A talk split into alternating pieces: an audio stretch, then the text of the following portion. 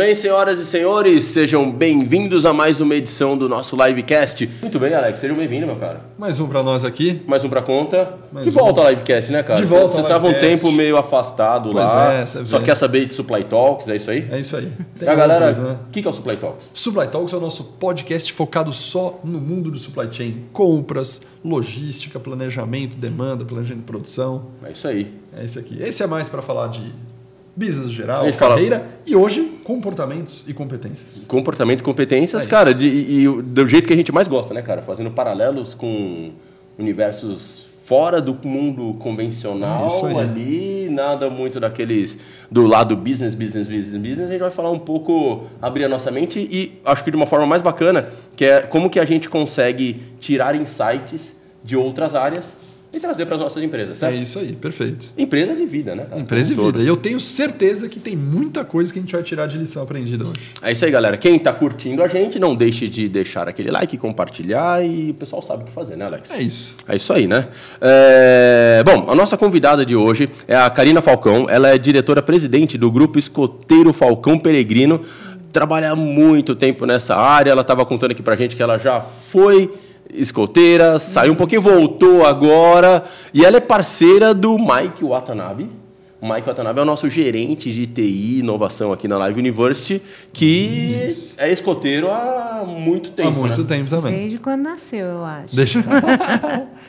Seja bem-vinda, Karina. Tudo bem? Muito obrigada, tudo bem. Tudo, bem, jóia? Graças a Deus. Conta pra gente então um pouco dessa sua história no mundo do. O Alex fez uma pergunta pra você antes, é se é escoteirismo, esco... como é- conta pra gente qual é o termo correto. É, o termo correto é escotismo. Escotismo. Isso, nós somos escoteiros, né? Bom, a minha vida escoteira. Antes eu vou falar que eu também sou fã do Mike, tá? Tá. Mike. É, inclusive, poderíamos, no próximo episódio, o Mike vem aqui. Eu acho uma boa.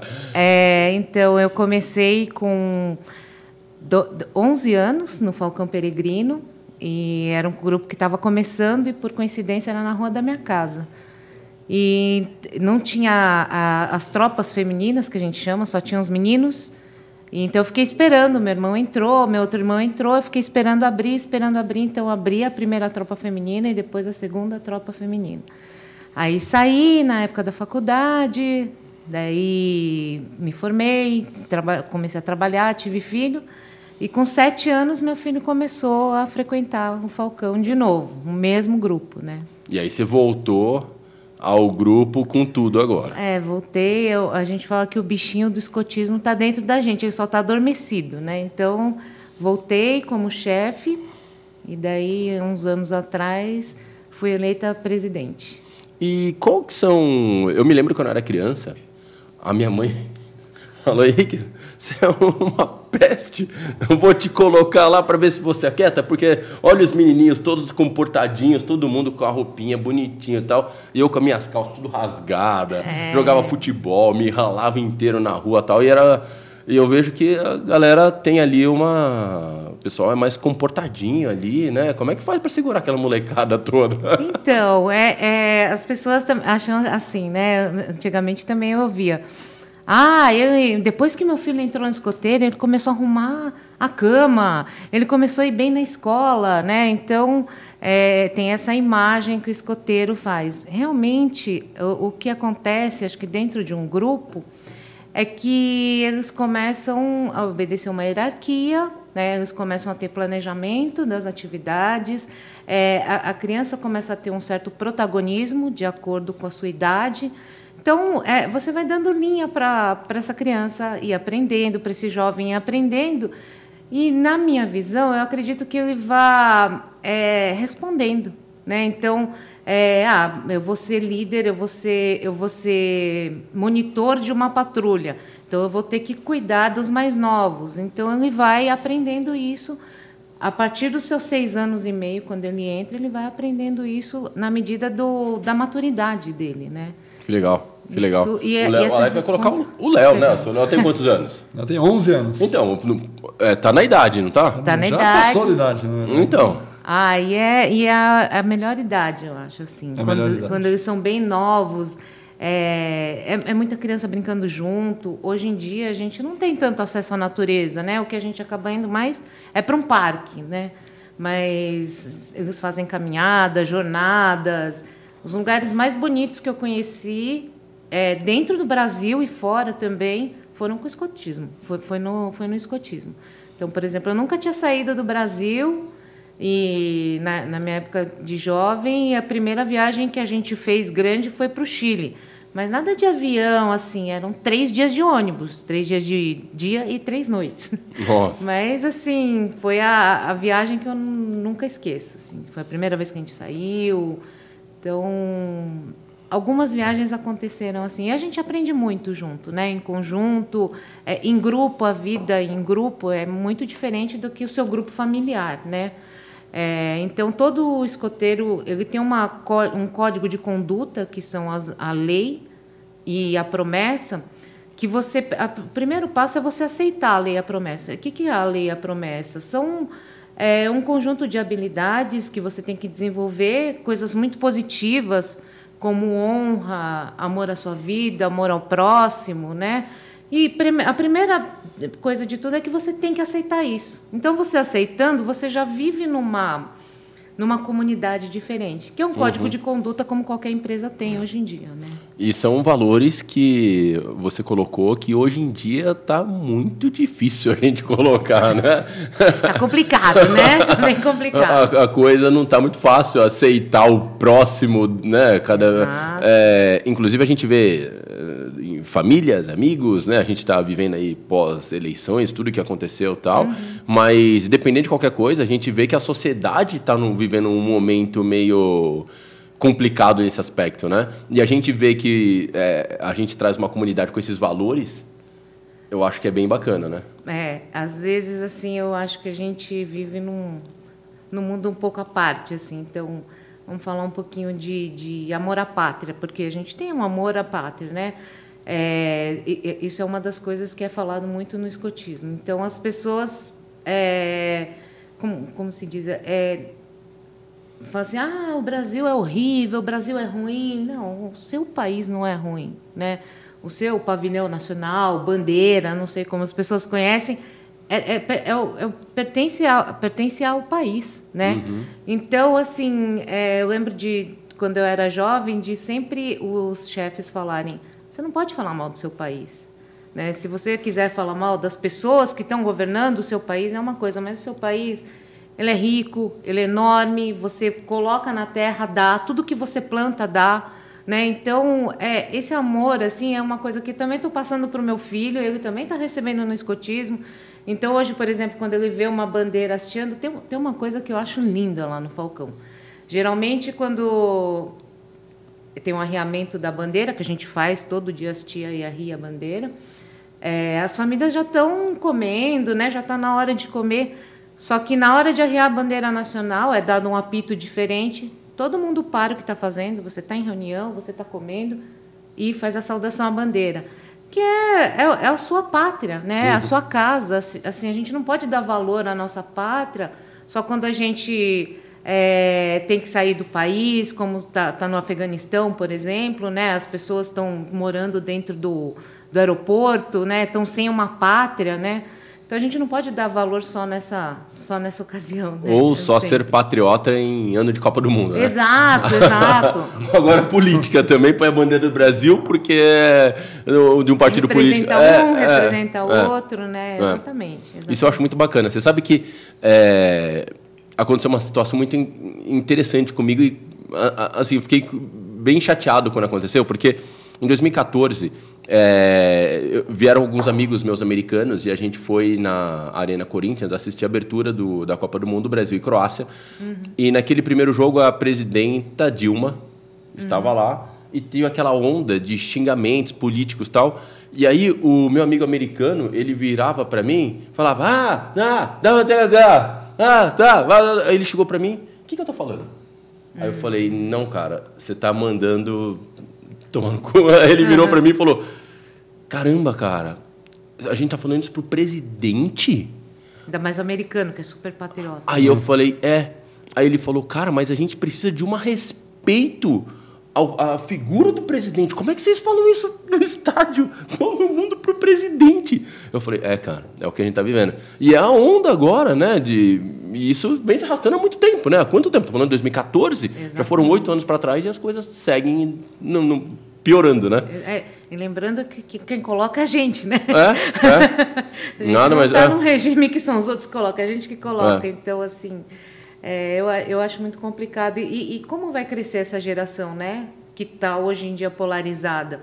É, ah, porque você pensa diferente de mim, eu não gosto de você, eu vou riscar seu carro, eu te malho no, no, no WhatsApp, né? Eu, é, é, eu acho que é muito errado isso. Então, é uma coisa que a gente trabalha muito isso no escotismo, todo mundo é diferente. Lá, como o trabalho é voluntário, os jovens são, são todos diferentes, a gente tem que aprender. Existe sempre o conflito, né? vai existir em qualquer lugar. É, então, assim, tem que aprender a lidar com pessoas. Né? Eu falo que a coisa mais difícil de você ser presidente de um grupo não é nada técnico, não é nada de economia, não é nada disso. É, é você aprender a lidar com pessoas. Né? Uma, às vezes a pessoa fala de qualquer jeito com você e você, meu, trabalhou a semana inteira no seu trabalho, trabalha a semana inteira voluntária no escotismo, porque falam que são duas horas, mas é, é mentira por semana, uhum. né? Você trabalha o tempo todo. Então, acho que você aprender a ouvir mais as pessoas, não, aprender, não querer só falar, né? Tem tudo isso que a gente aprende fazendo, só fazendo, né? Se relacionando com outras pessoas. É, e lembrando, né? Quando o trabalho é voluntário, é, não tem nada da carteirada, né? De tipo, meu, sou seu chefe, você faz, né? Porque em algumas situações tem isso, né? Não, é muita conversa, tem que entender muito o ponto de vista do outro, estar no lugar do outro para ver a dificuldade que ele está passando, por que, que ele está reclamando.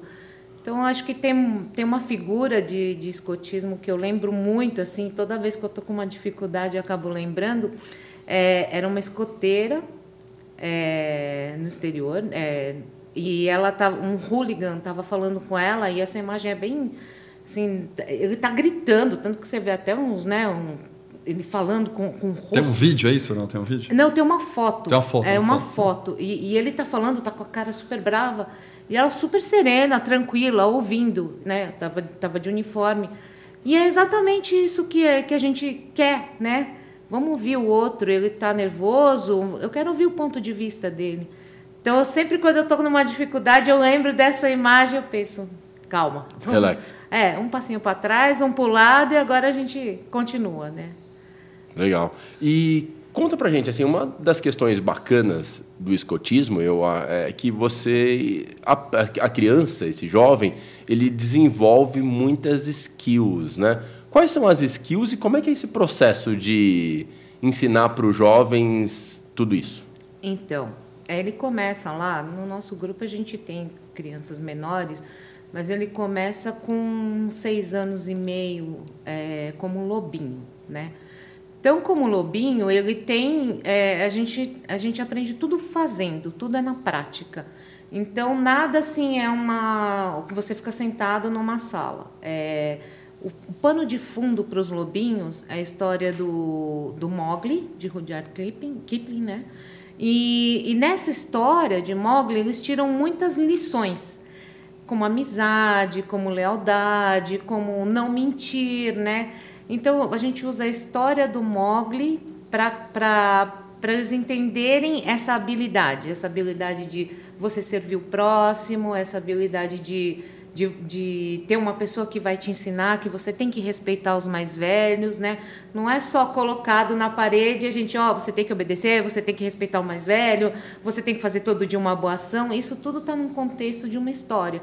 E eles entendem por isso, que é exatamente como uma criança entende, né? Por isso que existem tantas fábulas, histórias de da carochinha, histórias que começam com Era Uma Vez porque é, é, é, dessa história que eles tiram a essência que a gente precisa. Mas acho que aí você falou duas coisas importantes, né?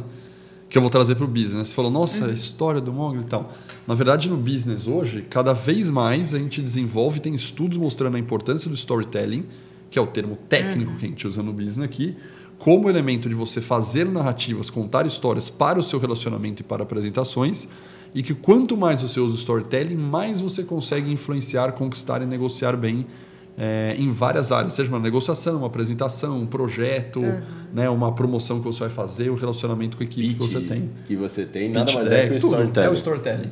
Então você vê que interessante, já entra um link aqui que você naturalmente está falando que com a criança é, ela se associa mais à, à história quando é infantil uhum.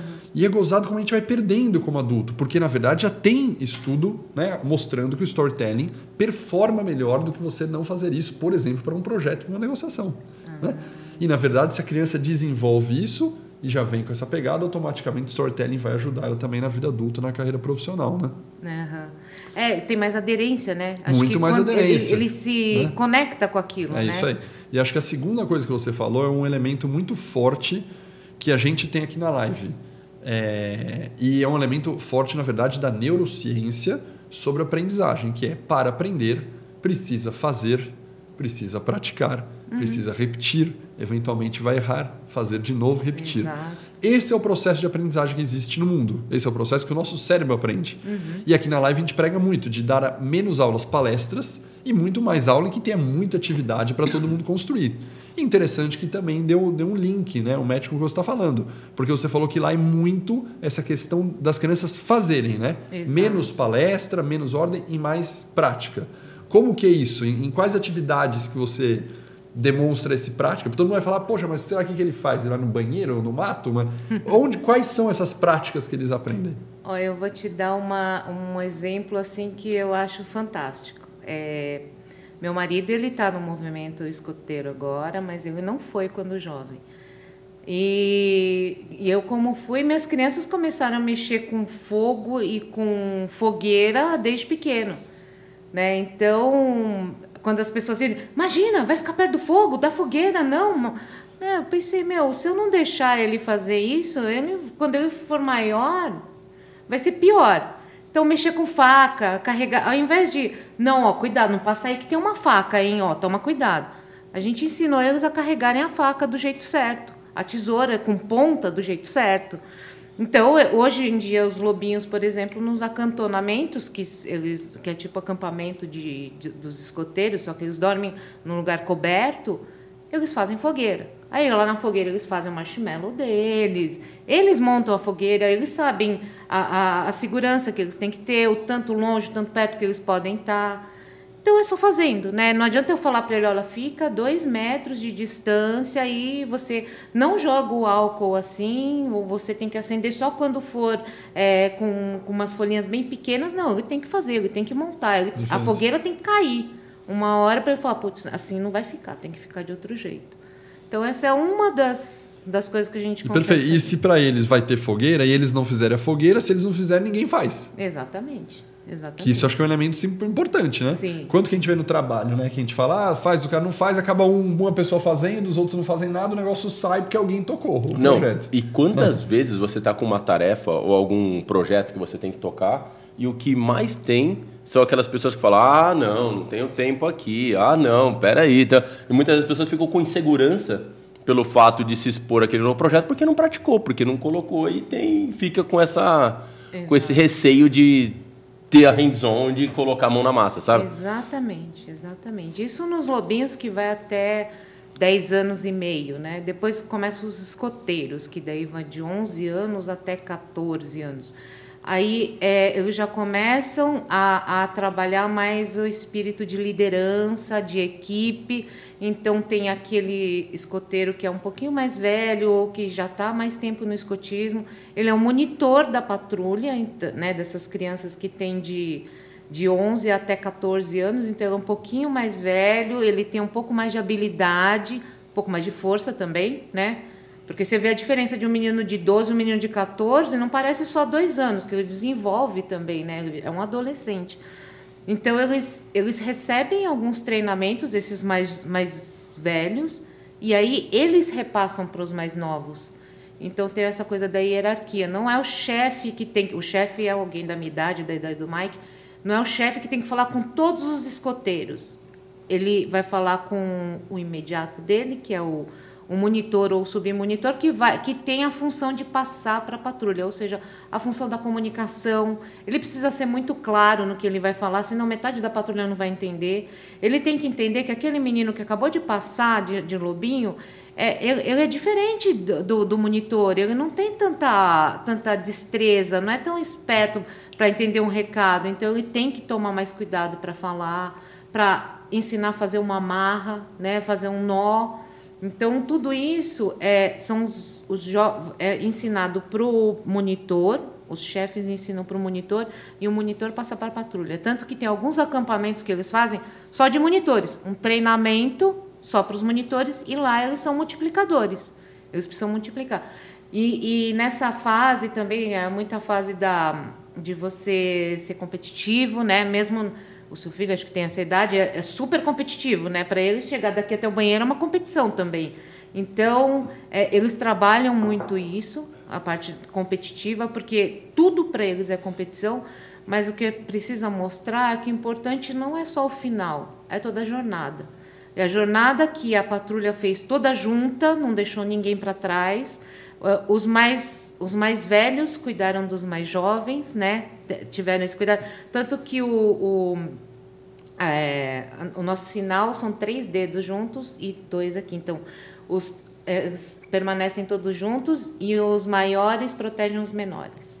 Ah, então essa é a ideia, né? De, de, até na formação da patrulha, quando a patrulha vai caminhar, sempre ou, ou está parado em algum lugar, sempre é o mais velho que é o monitor, aqui do lado dele é o que acabou de passar de lobinho, daí vai crescendo, crescendo até o submonitor que é o segundo mais velho. Uhum. Então a gente tenta colocar para eles toda essa, é, essa coisa da patrulha, do trabalho em equipe, né, da, do trabalho em os times, tudo isso. Esse tem um insight interessante também que a gente está falando muito de formação de equipe, né?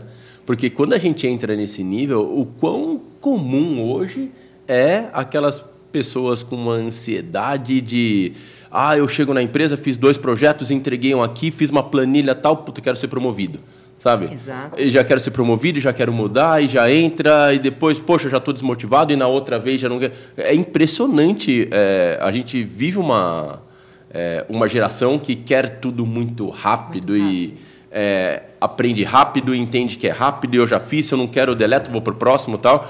Eu estava. É, é, é, é, impressionante quanto. Eu, eu, eu me lembro na minha infância, quando a gente assistia um filme na, na Globo todo mundo assistiu o mesmo filme, né? É isso. É. Porque é. passava o desenho, você ficava esperando o desenho passar animado Sim, é na parte da manhã, é, esperava passava, propaganda. Eu me lembro que tinha o Karate Kid, passava o Karate Kid na sessão da tarde ou na, é cara, chegava no outro dia na escola, tava um dando voadora no outro, tal, todo, mas e, e, hoje em dia a gente cada um assiste o que quer, cada um vê o que quer, cada um tá naquele seu momento e é tudo muito imediatista. Eu até entendo que tem um lado positivo disso, de ser mais plural, de ter mais opção. Cara, eu não queria esperar até as quatro da tarde para ver o Thundercats, mas, mas você pode ver na hora que você quiser. Mas, é, por outro lado, gera uma geração talvez com uma tendência mais uh, ansiosa, com mais. Talvez não, certeza. Já também já tem estudo sobre isso, já tem muita gente escrevendo, e eu concordo plenamente com imediatista, isso. Imediatista, né? É, é muito mais é. imediatista. Cara, e é muito comum, né? Porque é, a pessoa chega. Cara, eu me lembro que quando eu comecei a trabalhar, eu trabalhei um ano numa empresa para eu poder chegar no meu chefe e falar: olha, eu já fiz um ano aqui, eu queria saber se tem algum desafio novo. Cara, eu não queria nem pensar numa promoção, bicho. Eu queria pensar no, no desafio. No desafio. E, mas hoje em dia as pessoas trabalham dois, três meses. É, oh, não, peraí, deixa eu ver aqui, qual, qual que é o meu plano de carreira? Há três Exato. meses. Exato. E assim, ah, eu tenho isso, eu fiz isso, eu fiz essa faculdade, eu fiz mais esse curso. Calma, não é só isso, cara. Você precisa da prática. Né? É, o, o papel e, e o seu ouvido aceitam tudo, né? Precisa ver se as pessoas com que você vai trabalhar se aceitam tudo. E a gente também vê muito adulto da nossa idade que é, é, é o pseudo líder, né? Que assim, é, que para ele o que foi ensinado para ele é que ser líder é mandar e não é, né? É completamente diferente. Então, uhum. é, eu acho que essa formação que, que o escotismo dá para as crianças é, é, é, muito importante, assim. Ainda mais agora de frente com esse imediatismo né? Então destoa mais, né? Então, Eu me lembro que no judô era assim também, sabe? Eu fiz judô na infância e Ajudar é tal. um clássico para É. ajudar positivamente na, na É. formação de uma criança. o né? cair e levantar. Cair e levantar. E principalmente você. Disciplina e respeito. É, a né? questão da disciplina. Exato. É Porque no, no judô, ainda mais quando você está nas faixas iniciais, o, acho que o principal princípio era aprender a cair. Exato. Né? Porque se você é, não cai direito, você pode se machucar tal. E se você luta contra a queda, sabe? Naquele sentido, pô, ele vai me derrubar, eu não vou deixar, não vou deixar, ele pode machucar um braço, um joelho e tal. E no judô tem muito isso. Eu me lembro que. E eu ficava, ficava muitas aulas, eu queria mudar de faixa, não vinha faixa nova. Só caindo. Só caindo, É, e ficar lá na branca 200 anos até. Mas é. Faz parte desse processo, sabe? Eu acho que é um insight interessante. Agora, é, agora eu vou, de vez em quando eu solto algumas coisas só para eu fazer polêmica aqui, cara. Manda Polêmica. polêmico, advogado do diabo, porque é importante ter contraponto. Claro, certo? Então eu vou sempre. fazer meu contraponto aqui. Quando a gente olha essa questão das gerações, elas mudaram o comportamento claramente. A gente tem os estudos de geração X, Y, Uhum. ah, Baby Boomer para trás, Millennials, Z, e por aí vai. E automaticamente, no mundo corporativo, positivo ou negativamente, é, várias estratégias diferentes corporativas foram criadas, vários tipos de liderança foram desenvolvidas, com aulas e teorias de liderança diferentes. É, por exemplo, a gente está num, numa atualidade agora que a gente está falando muito sobre agilidade, sobre muitos times ágeis, Scrum, etc, etc. Por que eu estou comentando isso? Porque houve naturalmente, de acordo com a mudança é, da sociedade, da economia, é, houve uma mudança nos princípios de liderança, houve uma mudança nas atividades que a gente faz, uma mudança de entender a carreira, de como a gente lida com o ser humano, etc, etc, etc. Por exemplo, diversidade, que a gente está tendo positivamente uma onda de aprender a tirar vários preconceitos que estão instaurados da gente há muito tempo. Falei tudo isso para falar o seguinte: o escotismo não muda teoricamente, né? Ele mantém esse padrão com esse código de conduta e com essa disciplina do mesmo jeito que era sem fazer atualização. E aí que vai minha polêmica. Será que tá certo é, não ter nenhuma mudança e manter por uma tradição, né? Ou por se achar que é certo? Por que, que a gente atualizou várias partes da nossa vida e o escotismo não vai atualizar o modelo dele? Polêmica. Polêmica. Como é que não colocou o Pokémon Go? né? Pois é. É isso. Mas assim, por exemplo, eu acho que tem muitas coisas que foi Baden-Powell que fez, que foi o fundador do, do escotismo há 100 anos ou um pouquinho mais atrás, mas tem muitas coisas que são atualizadas pelas entidades que hoje representam o escotismo. A UOSM, por exemplo, é uma é, entidade mundial que representa o escotismo. No Brasil é a OEB, União dos Escoteiros do Brasil. Então, daí trabalha essas atualidades. Por exemplo, a gente tem é, a inclusão, né? A gente tem o, a diversidade, a gente trabalha muito, então tem todo um curso, todos os cursos, né? Porque os, os escotistas, que são os adultos, eles são voluntários e faz, a gente faz curso de atualização. Faz Perfeito. muito curso. Então, tudo isso sempre tem uma atualização. Então, às vezes, por exemplo, hoje em dia tem muito TDAH, né? Tem muito autista. E a gente é, a gente é voluntário, nem todos têm uma formação. Médica, obviamente, né? Exatamente. Óbvio, né? Então, o que a gente recebe são esses cursos, Aham. né? E, e tem, tem várias assembleias, tem vários congressos. É uma, o, o- escotismo é uma. Quando você é jovem, você vem de um jeito. Quando você vira escotista, você vê de outro jeito. Você vê que realmente é uma formação, é, é um curso de formação não formal. Não é uma escola, né? Mas tem cursos de atualização. Tá, o que você está me falando é, então, tem curso de atualização, temas novos são inseridos no cotidiano ali, Sim. nos acampamentos, nos treinamentos. Concordo, que legal, né? É ótimo Sim. saber isso. Necessário, senão morre, né? Super necessário, super necessário. Mas eu continuando minha polêmica, é, por exemplo, sobre liderança, né? Liderança no escotismo continua com o princípio de ser líder hierárquico. Sim, Sendo sim. que hoje, é, na minha opinião, você tem que saber ser flexível, porque tem companhias com culturas que funcionam bem hierarquicamente E tem companhias que hierarquicamente vão dar muito errado. Você não pode fazer uma liderança hierárquica. Uhum. Então você tem que saber que tem prós e contras em cada modelo. Mas no escotismo, não. Liderança hierárquica continua muito forte. Sim, sim. É, por exemplo, isso não chega essa. Chega alguém a discutir essa, essa base, né? Porque aí é que eu queria chegar na polêmica, sabe? Chegar nesses congressos grandes da Organização Mundial e falar, pessoal, estive pensando aqui, será que liderança hierárquica a gente vai continuar? Isso nem é proposto, né? Por causa de uma formação muito forte de tradição, né? É proposto por ah, algum, é proposto. Sim, e até o revezamento desses. É, se a gente está falando de um universo menor, que é uma patrulha, o revezamento também existe o revezamento da liderança. O monitor muitas vezes também ele dependendo do tempo que ele fica naquela patrulha, ele é revezado. Não coloca-se o, o, mais novinho, mas coloca-se alguns outros para experimentar essa liderança. E muita coisa hoje em dia é muito diferente de quando eu fui escoteira. Ah, então houve mudança Sim, também. É muito compartilhado. Né? É, acho que por causa da geração também, né? A geração ela não, não se não fica presa, né? A, a, a, aos moldes. Então eles compartilham mesmo por exemplo, é, do aprender fazendo, né? Tem um jogo que os escoteiros fazem que eu já vi várias vezes, que é assim, você tem um elástico e você tem vários fios amarrados nesse elástico e ele é colocado numa garrafa PET. E você precisa carregar essa garrafa PET para o outro lado e esses fios são amarrados na sua cintura. É, isso mostra o trabalho em equipe, porque se eu puxar muito só de um lado, a garrafa PET só vem para cá e o fio do cara de lá, ele é feito em roda, né? O fio do cara de lá vai, vai estourar. Então isso mostra que assim a gente tem que trabalhar todo mundo em conjunto. Não sou eu só que sei mais, né? Todos nós, a nossa, o nosso conhecimento é colaborativo. Né? Então isso assim é só para dar uma para mostrar um pouco como, como que é, mas geralmente tudo é muito discutido, tudo é muito discutido entre a patrulha ou entre só os monitores, né? Ou entre só os chefes e monitores. É, é um pouco mais devagar essa mudança do que na, na, na nas empresas, mas tem uma mudança sim, uma atualização. E como é que é a questão da inclusão hoje? Você falou que teve que esperar muito tempo para é, participar porque não tinha um grupo feminino. Uhum. Hoje já é mais participativa em relação a mulheres? É, tem bastante mulheres? Como é que é essa? É ainda é um ambiente mais masculino? Tem bastante meninos, é, mas hoje em dia tem muita menina. Ah, legal. Antigamente eu acho que chegava a ser só metade ou um pouco menos que a metade, assim, tinha, sei lá, para cada quatro meninas tinham meninos tinha duas meninas.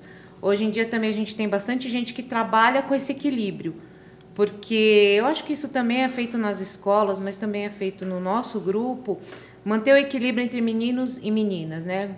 por causa da liderança, porque os meninos também quando estão todos juntos, assim, é, é, sempre acho que tem que ter uma menina junto, perto. Eles brincam muito juntos, né? Então, e, e, e, as patrulhas, as patrulhas, no caso dos lobinhos, as matilhas, né, que a gente chama, são mistas. Entendi. Né? Nos escoteiros, é, as patrulhas são separadas, mas eles fazem atividades conjuntas. Sênior e guia, a mesma coisa. Pioneiro, que são os mais velhos, de 18 a 21, eles são uma coisa só. Entendi. Meninos e meninas. Ah, que legal, que legal. É, tem uma questão que eu acho interessante também, que você trouxe, que é uma pauta importante e está super, super, super em alta nas empresas, que é a questão do SG.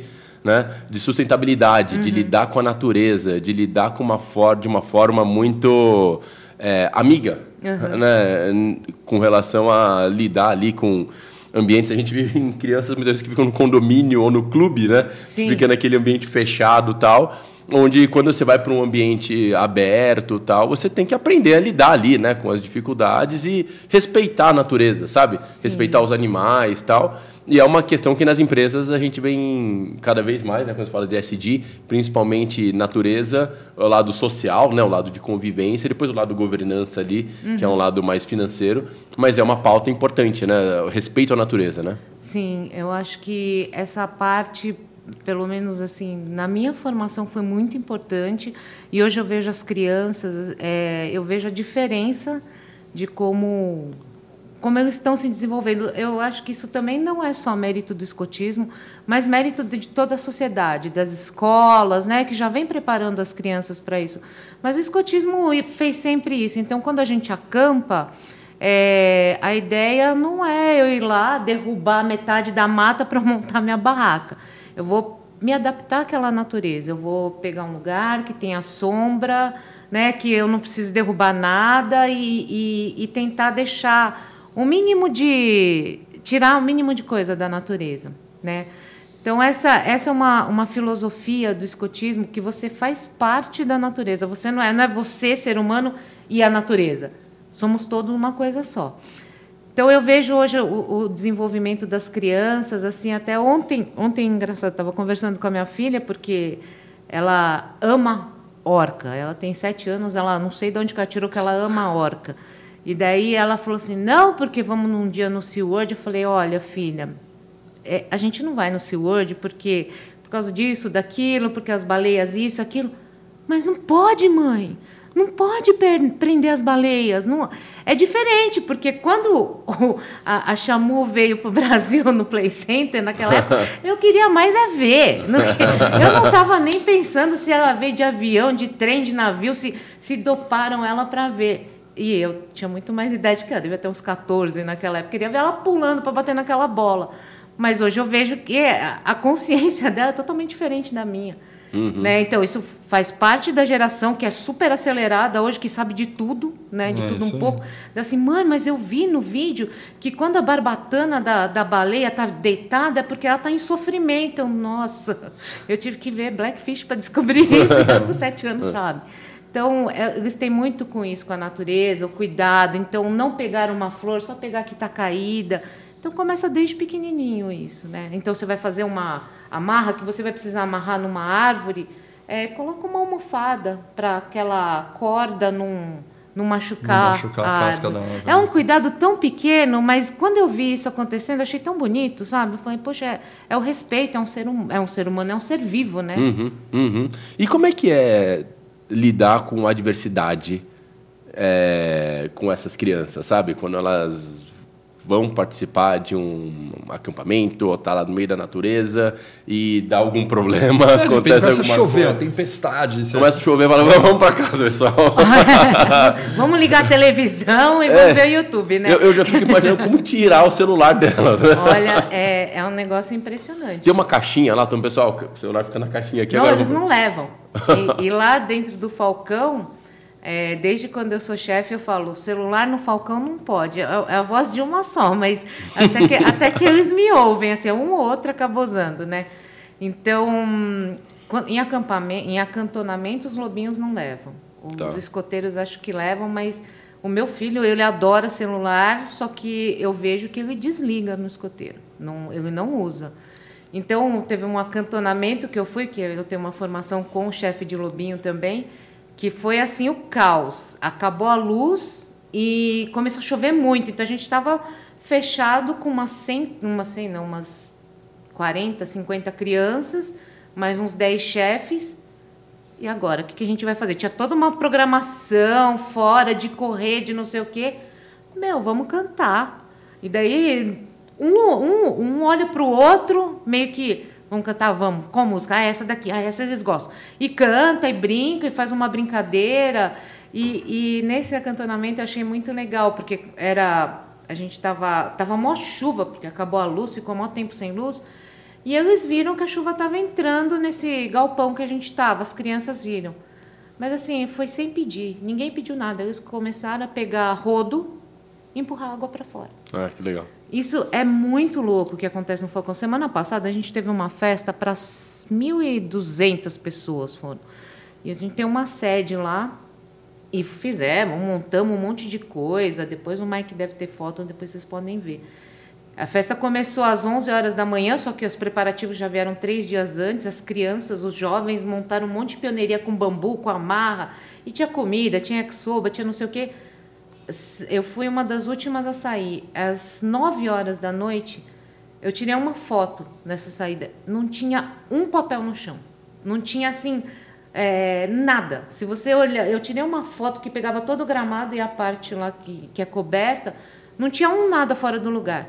E é um trabalho co colaborativo. Eu não preciso falar assim, ó, oh, começa a recolher, ou o chefe. Lógico, ele começa a recolher, daí o outro vai ajudando, o outro vai fazendo, vai pegando, vai guardando. É, a a chefe de, de guia, que é mais velha, é, que é minha filha. Minha filha estava ajudando ela a enrolar os, os é, PP, que a gente chama que são os fios, né? E vai um trabalhando. É trabalho de formiguinha mesmo, só que você vai vendo, vai tudo ficando no lugar, tudo ficando em ordem. E assim, olha, é, é, é de arrepiar.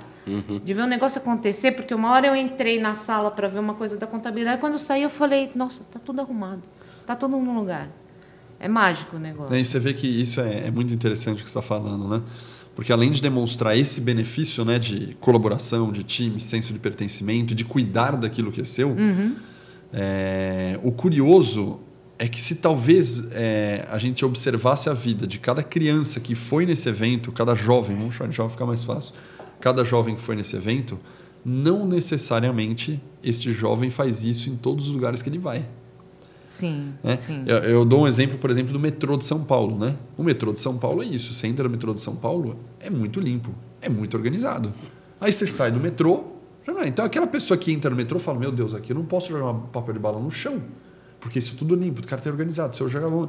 Agora, ele saiu desse cara do metrô, começou a andar na rua, fala: Aqui eu já posso jogar. Aqui já pode jogar. Aqui já pode. Tá liberado. Né? Então você vê como tem uma questão de local e de cultura local uhum. que você tem um determinado comportamento aqui é, que é possível reproduzir esse comportamento em outro local. Sim, né? sim. Mas que eventualmente o local que você está, o ambiente e as pessoas que você estão, interfere completamente no comportamento. É isso mesmo. Mas você não acha que as pessoas que já têm esse comportamento de adotar dessa forma, quando elas forem para outro lugar, ela, a tendência delas é não fazerem, porque culturalmente elas estão. Acho que se participar de uma formação desde criança, como jovem no escotismo, a probabilidade é muito maior. É, eu é, concordo, é muito maior. E é engraçado. Mas né? não necessariamente vai, vai acontecer, porque a cultura local pode interromper, que é diferente do metrô. O metrô é, puta, nós temos o comportamento de fazer errado, naquele lugar eu não vou fazer, porque aquele lugar não pode, shopping, depois né? eu faço. No shopping. É, você pega o metrô, o shopping é um exemplo. Ninguém faz isso no shopping center. Né? Por que o... o cara não faz? Porque o cara se sente que aquele ambiente não pode. Uhum. É, só que é, o legal é que se a gente forma todo mundo com essa característica, é vai acontecer isso como cultura, que, é o, que é, o, é o básico do Japão. Pensa quando o Japão, você falou de Copa do Mundo, né? a gente vai ter Copa. Quando foi a Copa do Mundo que os japoneses limpavam as arquibancadas, ficou uhum. todo mundo uhum. olhando? Você lembra disso? Lembro, lembro. É? Eles limpavam o estádio. Por quê? Porque aí a cultura é tão forte desde a formação uhum. que eles repetiram o comportamento Sim. fora do ambiente. E são deles. muitos, né? E muitos. São, muito, são muitos que fazem. Hoje talvez é as pessoas façam, mas são poucos. Né? Então a, é a, a, maioria joga papel no Mas chão. é isso, porque se a maioria formar e você criar um grupo, você consegue influenciar Sim. e conseguir trazer aquele comportamento para o mundo externo. Né? Quando eu fui para o Japão em 2019, aconteceu uma situação interessante comigo que é, o Japão tem vendor machine, né? aquelas maquininhas que você coloca as moedinhas lá, uhum. o dinheirinho e tal, e você cara, vende de tudo que você puder imaginar de naquelas vendor machine. Cerveja, sopa, peixe frito, batata frita, tudo, tudo. E tem coisas quentes, coisas frias, tal, mas Sim. tem de tudo. E, cara, é muito normal enquanto você tá vai passear numa cidade, vai passear andar por Tóquio, lá, né, no centro, lá Shibuya e tal, você fala, ah, vou tomar uma Coca-Cola, vou comprar um, um café, alguma coisa, tal. E eu, cara, adoro Coca-Cola, né? Então passei lá, comprei uma garrafa de Coca-Cola e tô andando de mochila, tal, tomando a Coca-Cola. No meio do caminho eu falei, bom, terminei, onde eu jogo fora? Falei, onde você joga fora? Vai ter uma lixeira já já em alguma esquina. no lixo, fora. acho que o primeiro lixo que eu tiver eu jogo fora. Cara, que desespero. Não tem lata de lixo no Japão, cara. Carrega na bolsa. Carrega na bolsa. Bicho, eu fiquei com aquele negócio. Falei, cara, e eu com a garrafa na mão. E procura para um lado, e anda para um lado, e anda para o outro, e anda para um lado, e anda para o outro. Aí eu falei, ah, já sei no final das contas, eu entrei no McDonald's lá e joguei na lixeira do McDonald's. Uhum. Eu falei, cara, que não tinha onde jogar. Se você toma um café e tal, você não tem. Você, e aí e é você tem normal. dois olhares, né? Você fala, nossa, que país desorganizado. Os não tem um lixo, né? Aqui, Mas não tem uma sujeira. Ou o cara que vai olhar e fala, opa. É. É verdade, não existe, porque existe uma cultura, um comportamento de cada um carregar o seu e não sobrecarregar o sistema público. Né? Mas depois eu comecei a entender É. que é muito mais simples. Eu falei, bom, já sei, já que eu vou com a minha mochila, já vai, não sei o que, eu vou pôr uma sacolinha dentro. O japonês adora sacolinha. Então põe a sacolinha dentro, que eu tomo minha latinha de Coca-Cola para não ficar sujando, você põe na sacolinha, fecha, amarra, não vai dar problema e funciona, joga lá no hotel. Mas aprendi. né? Aprendeu. É, É aí. exatamente, exatamente. Se adaptou à cultura local. A cultura, exatamente. É. É, Quando eu também fui para o Japão, eu fumava aquela época e, e é impressionante, mas os caras carregam cinzeiro dentro da bolsa. Então, assim, aqui, né, acaba jogando a bituca fora. Mas eles carregam cinzeiro, apagam, fecha o cinzeirinho, põe na bolsa e depois joga em casa. Não, e não pode fumar em todos os lugares, é, né? exatamente. Tem uns quadradinhos lá para você fumar. E é uns quadradinhos dependendo das regiões, cara. É deprê. Porque tá Deprê aquela total. rua. Imagina você tá naquela rua, na Paulista. Aquela Avenida Paulista, aquela calçada larga, sabe? Bicho, os caras têm um quadradinho desenhado que só pode fumar ali. No chão, assim. E o resto da calçada tá vazia. E, é, sabe a área técnica de futebol, assim? Fica aquela área de bicho tem um em cima do outro ali. E não pode. Ah, mas e aquele? Não, aqui não pode. É, mas a fumaça voa, não, mas o Não. seu pé tem que estar É aqui dentro. é. É, é. É, é questão cultural, né? É, é. Questão cultural. Acho que isso foi uma coisa que ah, me marcou muito. E o que me marcou muito foi o negócio de atravessar a rua só na faixa e com o barulhinho do passarinho lá ah, tocando. Porque Deus me livre, duas horas da manhã você vai na rua não poder atravessar. Mas não tem um. Nada na rua, ninguém é esse bordo, ninguém é aquele lá, não pode atravessar. Não, não pode. Você tem que esperar. E uma ruazinha pequenininha assim. Essa eu te confesso que eu coxambrava. Já- Essa não dava pra É, aguentar. custa de muito isso. Duas né? e É muito- tanto da manhã você olhava lá e falava, cara, não tem uma alma aqui, cara. E tem que esperar a É. hora que o passarinho toca pra. É que o farol faz um barulhinho no passarinho e tal. Então você... é a hora que você pode atravessar. Mas é uma questão cultural, né? Total. E é bacana. E, e- e quantas vezes a gente está dando exemplo aqui, mas nas empresas fica aquele job, aquela tarefa parada lá, fala, ah, eu não, né? Ah, eu não, alguém faz, né? É, é. Ah, alguém faz aqui, né? Não, não, deixa aqui. Não, não, não vou, vou arrumar aqui. Não, não sou eu que vou arrumar. Sabe? Então é. Ou não fui eu que desarrumei, então não vou arrumar, né? Tem muito disso É. também, né? É. Então eu vejo assim que é, é- é- é colaborativo, né? Eu- eu- tudo bem, não fui eu que deixei aqui, mas não custa eu levar esse copo na cantina ou lavar esse copo, né? Então tem muito disso. Tem uma coisa legal também que, que no Falcão a gente faz, mas a gente está tentando fazer isso em um monte de lugar, é cada um carregar o seu copo, né? Então a gente, eu ando até no meu bolso tem um mosquetão porque eu carrego uma caneca. né? E, assim, ontem eu, eu tinha esquecido de tirar, eu não sei onde que eu fui, eu fui com a caneca. Aí a pessoa falou assim: você anda com a caneca? Sempre eu, é, eu ando. Vai com a caneca junto. É, é. Ah, eu acho muito legal, sabe, esse conceito de. é, que a gente está trazendo de é, ter um respeito, sabe, muito forte ao ambiente que você está e é, ao ecossistema como um todo, sabe? Eu acho isso, é, de fato, muito bacana. É, e quando a gente traz esses aspectos, eu imagino que deve ter um, é, uma união muito forte entre esses jovens, entre essas crianças. Eles se conectam de uma forma muito bacana, né? Sim. Gera uma, é, um, um sentimento de time mesmo, né? De pertencimento, exatamente. É, como é que é, é, depois essas crianças, quando depois de um tempo, ou sei lá, não sei normalmente quantos anos elas passam ali, não sei se existe uma média de falar, ó, normalmente as pessoas passam, sei lá, três, quatro, tal, mas é, desenvolve realmente, assim, é, é perceptível que essas crianças desenvolveram um é, mais- sabem lidar melhor com pessoas, sabe, sabem, estão mais próximas é, de time, sabe, tem esse sentimento, menos egoístas. É, é perceptível isso? Vocês conseguem ter esse Olha, sentimento? Eu, eu acho que sim. Eu acho que, bom, primeiro pelo pertencimento, então é, eu vou usar algumas vezes a, a, a festa, porque a gente fez 40 anos agora, né? Então teve a festa semana passada. Então muitas pessoas que foram escoteiros naquela época foram nessa festa porque eram 40 anos do Falcão.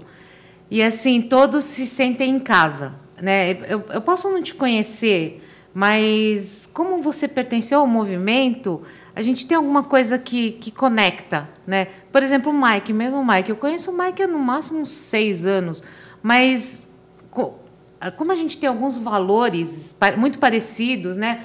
Vejo ele todo dia, é assim, conheço um pouco da família dele porque está no escotismo, mas é, parece que a gente já se conhece há muito mais tempo, há muito, assim, parece, eu, parece que eu sei o que ele pensa, o jeito que ele pensa, então as ideias batem muito. Uma, uma história minha mesmo, de verdade, que aconteceu comigo, eu trabalhei num banco e eu fui, passei em várias entrevistas tal. E aí chegou na última entrevista com a supervisora, supervisor, superintendente da área, putz, eu falei, ou eu vou com ela ou não vou entrar mais. Aí ela fez toda, demorou para caramba para fazer a entrevista tal. Daí eu sempre coloco no currículo lá, membro ativo do Grupo Escoteiro Falcão Peregrino, ou alguma coisa assim, membro voluntário. E naquela época, acho que foi há 20 anos atrás, sem entregar a idade, mas ela. Ela leu todo o meu currículo, fez a entrevista, depois ela falou: Karina, você está contratada. Deu assim, né? Que bom, obrigada. Aí ela falou: porque quanto mais escoteiros, melhores cidadãos. Isso, na época, era o slogan da UEB, da União dos Escoteiros do Brasil. Ah, então, na hora, eu pesquei, ou ela é de algum movimento, ou filho, daí eu fui descobrir que ela era chefe de um grupo.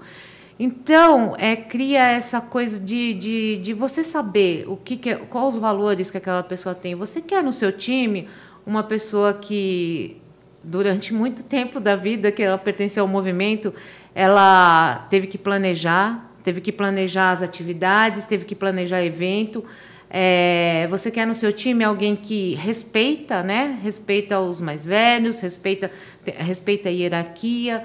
Você quer no seu time uma pessoa que é, é hands-on, né? Que não vai fazer só o que está escrito lá no seu job description, mas meu, se você for assim, putz, a gente foi o que até aconteceu, ó, vai ter o bug do milênio na época ia ter, e falou assim, vai ter que passar um pessoal aqui de madrugada porque ia ter o bug. Quem pode ficar? Eu. Eu não entendia nada de TI, só que meu, estavam pedindo voluntário, vamos lá, vou lá, né? Não tinha nada a ver com o que eu fazia, mas é, eu acho que ela leu tudo isso, né? Uhum. Então, e meu pai também tinha uma empresa, ele ele contratava todos os escoteiros. Do...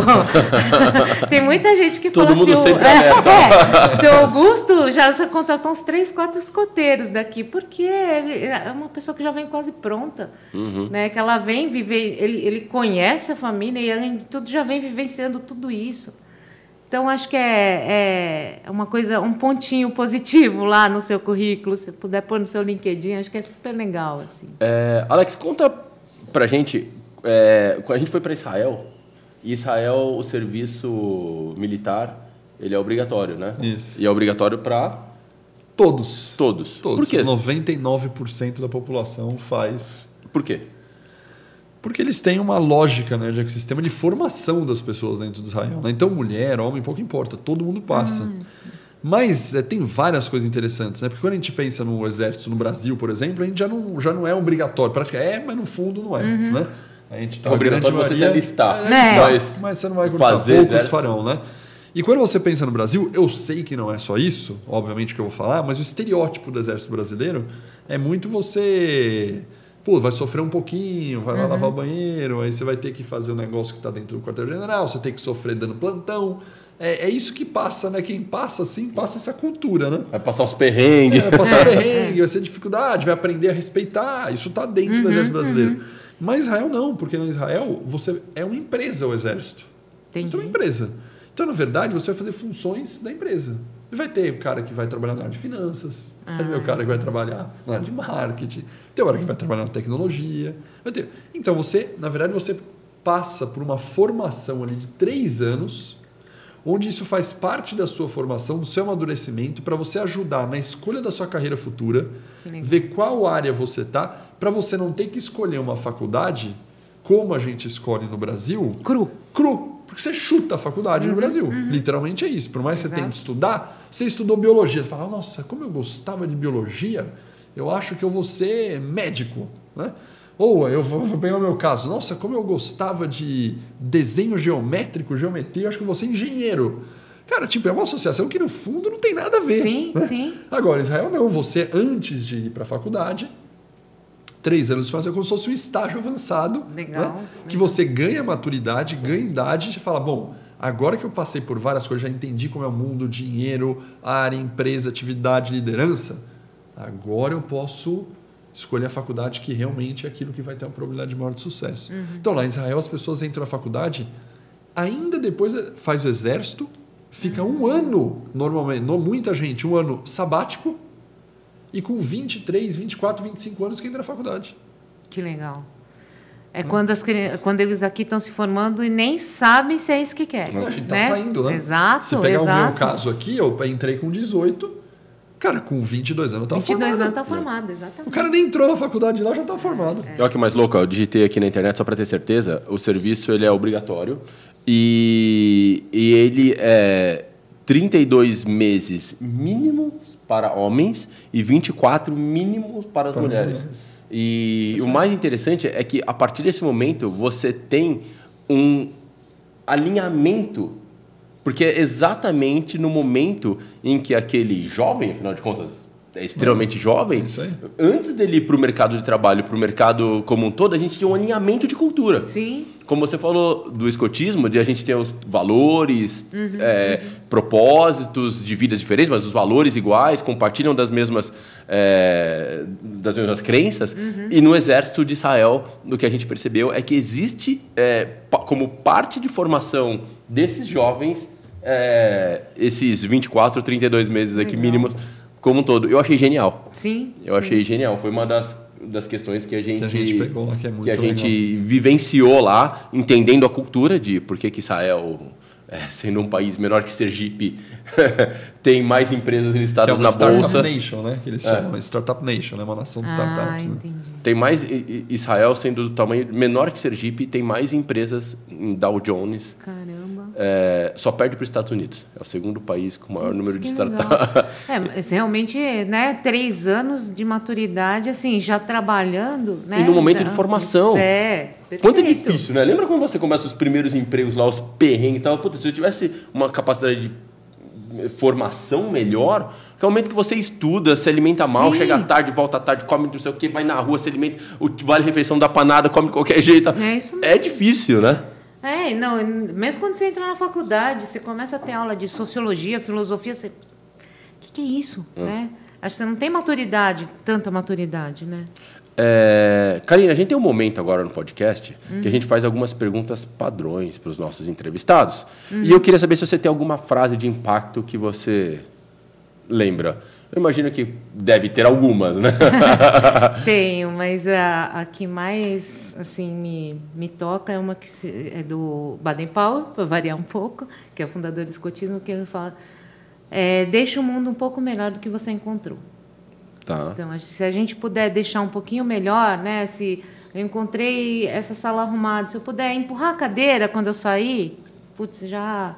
Se todo mundo fizer isso, acho que o mundo é, fica bom para todo mundo, né? Você sabe que a gente teve uma, uma lição de cidadania muito forte. Eu, o Alex e o Richard, a gente foi para os Estados Unidos fazer um evento e a gente está acostumado a fazer eventos no Brasil há sei lá quantos 20 anos. anos. Não vou me entregar a idade também. Mas tal, e a gente tinha um momento de almoço. No momento do almoço, a gente chegou e falou: tá bom, vamos parar aqui o, o, o evento, o pessoal vai almoçar. E na volta do almoço, a gente é, pega e. Tá bom, a gente arruma tudo tal, e já estava tudo pronto para organizar esse evento. Era um evento para executivos americanos. Sempre todos americanos. Brasileiros eram só a gente lá. E aí, quando chegou o, o buffet do almoço, né? Quando eu olhei o buffet do almoço, eu estou acostumado a fazer eventos para brasileiros. Na hora me deu aquele desespero. Primeiro que era só sanduíche, refrigerante, né, Alex? E eu falei, e umas batatas, sabe aqueles Ruffles, aquelas pacotinhos de Ruffles, sanduíches assim, meio tipo, quase que sanduíche de metro, mas meio sanduíche meio pronto assim. Quando eu olhei aquilo, eu falei, ferrou. Porque eu já li, eu falei, cara, eu faço evento para brasileiros. E brasileiros tem que ter o carbo, a proteína separado, o arroz integral, o arroz normal, a massa, o vegetariano, que não é vegetariano, que não sei o quê. E você, como organizador de evento, você tem que se preocupar com tudo isso. Sim, a gente faz os nossos cofres aqui para os alunos, tem que ter opção vegetariana, opção vegana, opção que não sei o Vegano. quê, opção não sei o quê. Tem que pensar, poxa, o suco, ter quatro variedades de suco, porque você põe um suco de laranja, de uva, de pe... Porque você põe um suco só, o cara não gosta do suco, reclama, tal. Quando eu olhei aquilo, eu falei, ferrou, deu tudo errado. Eu chamei o pessoal do hotel, né? Falei, não, isso aqui não pode ser o que? Ele falou, não, é almoço. Falei, não, não pode, não, esse aqui é almoço que a gente serve. Aí eu cheguei pro Alex, eu falei, Alex, bicho, vai dar ruim o almoço. Ele disse, puta, ferrou, cara, e saiu todo mundo para comer. Aí eles olharam a agenda e falaram, deixa eu entender uma coisa, por que, que vocês deram uma hora de almoço? Né? A gente é... O que, que vocês vão fazer? Vão almoçar. Eles, não, então vamos fazer o seguinte, a gente se serve, senta na sala, o palestrante do último horário já está aqui, ele Continua. consegue falar a palestra agora, e a gente sai uma hora mais cedo. Pode ser assim? Vocês estão falando, fazem, né? Rolou. Quando terminou, eles simplesmente continuaram o evento, foi, já foi falando, já foi discutindo, todo mundo sentou, e aí todo mundo terminou, eles limparam as bandejas, limparam tudo, jogaram cada um no lixo. Eu já estava perguntando cadê o pessoal da limpeza, o da manutenção, tal. Arrumaram a sala de uma forma que assim estavam todas as cadeiras exatamente da forma que eles chegaram. E acabou o evento às 5, né? Era para acabar às 6, acabou às 5. Quando a gente chegou, falou: bom, acabou o evento, vamos lá arrumar. Quando a gente entrou, não tem o que fazer. Era impressionante, foi um, assim, um choque. Porque a gente está acostumado a fazer os eventos, como a gente faz aqui. Sim, sim. Cara, a gente faz uma sala de aula, quando termina a sala de aula, parece que passou um tsunami ali dentro. a sala, o projetor, o controle do ar tá ali, as canetas são na outra ponta e tal. Mas tem Quando os... sobra as canetas, né? Que o povo acaba levando sem E querer. tá a caneta e tal, outra lousa tá toda riscada e tal. Lá, impecável, flip chart, eles tiraram o papel que já usaram, não, não tinha nada. Então você vê, né? É uma cultura que a, que a gente não a gente não estava habituado, né? Sim, e quando a gente olhou aquilo foi um choque muito grande pra gente, né? E quase que uma lição de cidadania, sabe? A gente viveu naquele momento, né? Aham, que legal. Foi muito bacana mesmo, né? É, você tem algum conselho que você recebeu e que você carrega até hoje? Tenho. É, Acho que porque eu sou muito voluntariosa, né? E acabo fazendo as coisas e uma vez um- uma pessoa assim com que eu estava desabafando, é, tinha um cargo de liderança, daí eu falei, pô, tá toda hora tomando porrada, não sei o quê. Aí ele falou para mim uma coisa super legal que eu nunca mais esqueci, foi assim, é, prego, como que é? Prego que se destaca toma martelada. Toma na cabeça. Exatamente. Ou seja, se você você está fazendo, né? Se eu não estivesse fazendo, você ia não tomar nada, né? Você ia ficar, você ia passar batido. Você está tomando martelado porque você está fazendo.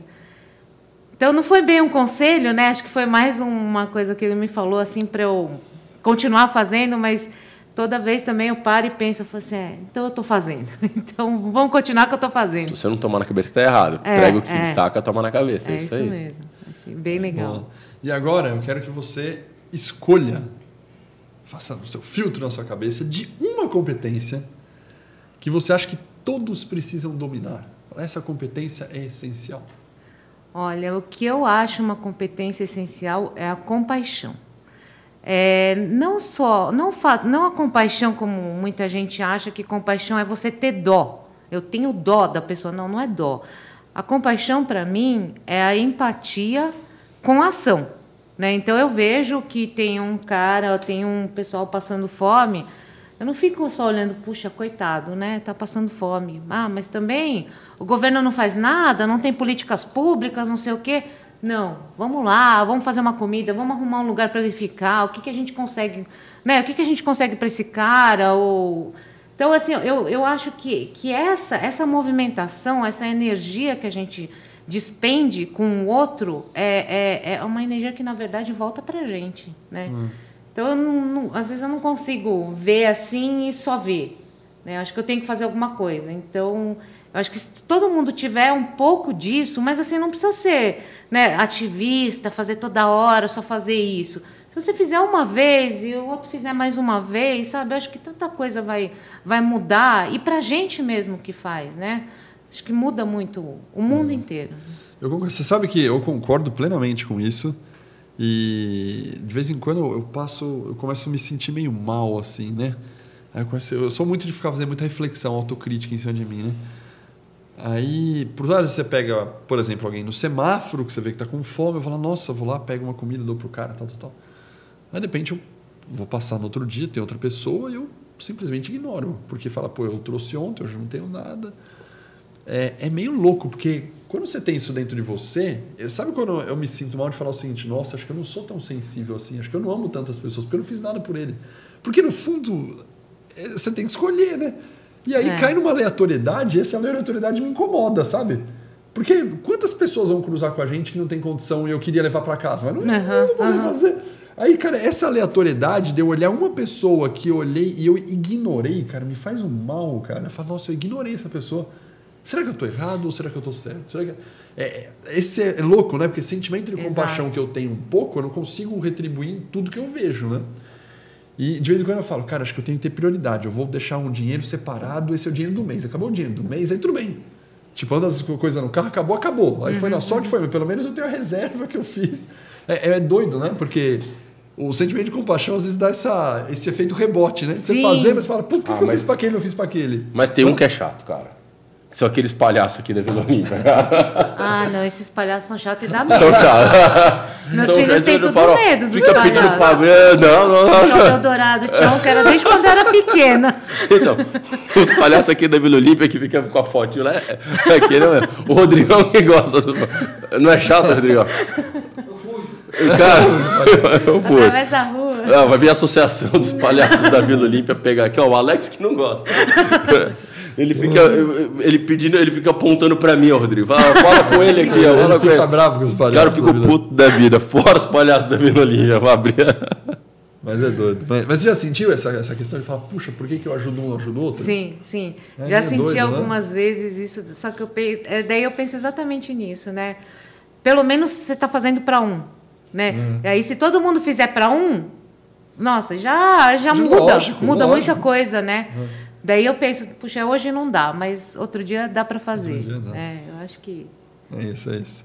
Bom, agora alguma coisa que durante muito tempo você acreditou que era aquilo, e aí você mudou de falar, nossa, não, eu sempre trabalhei desse jeito com isso aqui, sempre acreditei nisso, agora eu mudei de opinião. Agora eu aprendi uma coisa nova. O que, que você mudou de opinião? Assim, quase tudo. Cita algo importante. Gente, então, assim, nós. Uma coisa que eu sempre achei é que ah, quando eu for adulta eu vou saber. Ou quando, quando eu for adulta eu vou saber fazer. Eu acho que não, a gente sabe fazer de verdade, de coração, as coisas quando a gente é criança. Quando é adulta, a gente tem umas amarras, umas travas assim que a gente. Ah, será que eu faço isso?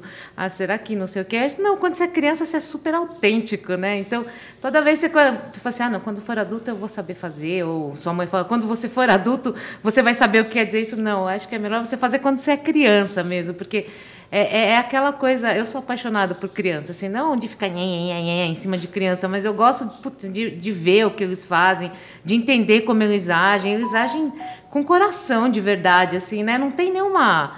Nada, nem um rabo preso, assim. Então, faz quando é criança, eu acho, eu acho que é isso. Muito legal, muito legal. Karina, se alguém quiser entrar em contato com você, quiser colocar o filho para ser escoteiro, conhecer um pouco melhor o trabalho que vocês fazem, como é que encontra vocês? Olha, o Falcão, a gente está no, no Instagram com é, arroba escoteiro Falcão? Arroba, esco... arroba escoteiro Falcão. a gente deixa embaixo aqui, fica tranquilo. É, eu acho que é isso. Arroba escoteiro Falcão, esse aqui?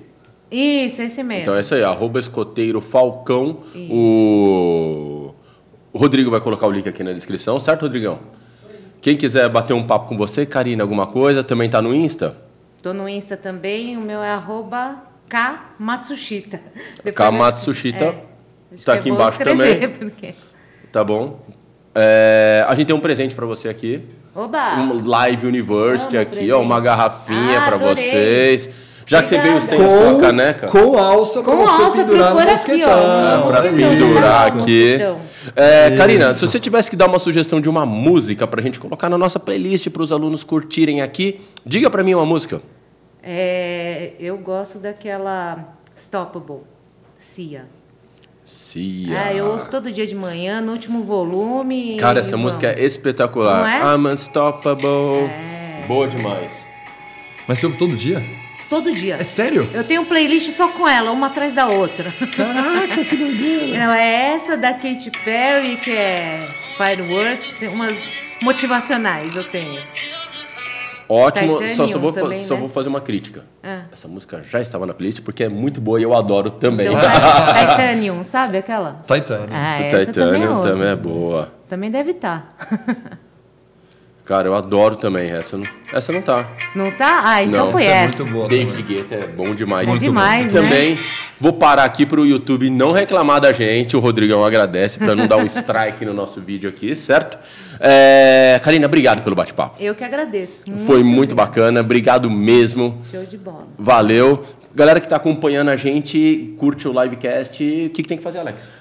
Obviamente tem que compartilhar. Se gostou das coisas que a gente fez aqui, do que a Karina trouxe de insights do escotismo para o mundo corporativo, para a sua vida pessoal, compartilhe com a gente. Compartilha, deixa E like, aí, coloca os você pode dar o aqui. seu like, você pode comentar, seguir, para que mais pessoas recebam nosso conteúdo. É isso aí. É isso. Muito Forte abraço, obrigada. galera. Abraço e até Tchau, a próxima. tchau. Obrigada. Abraço.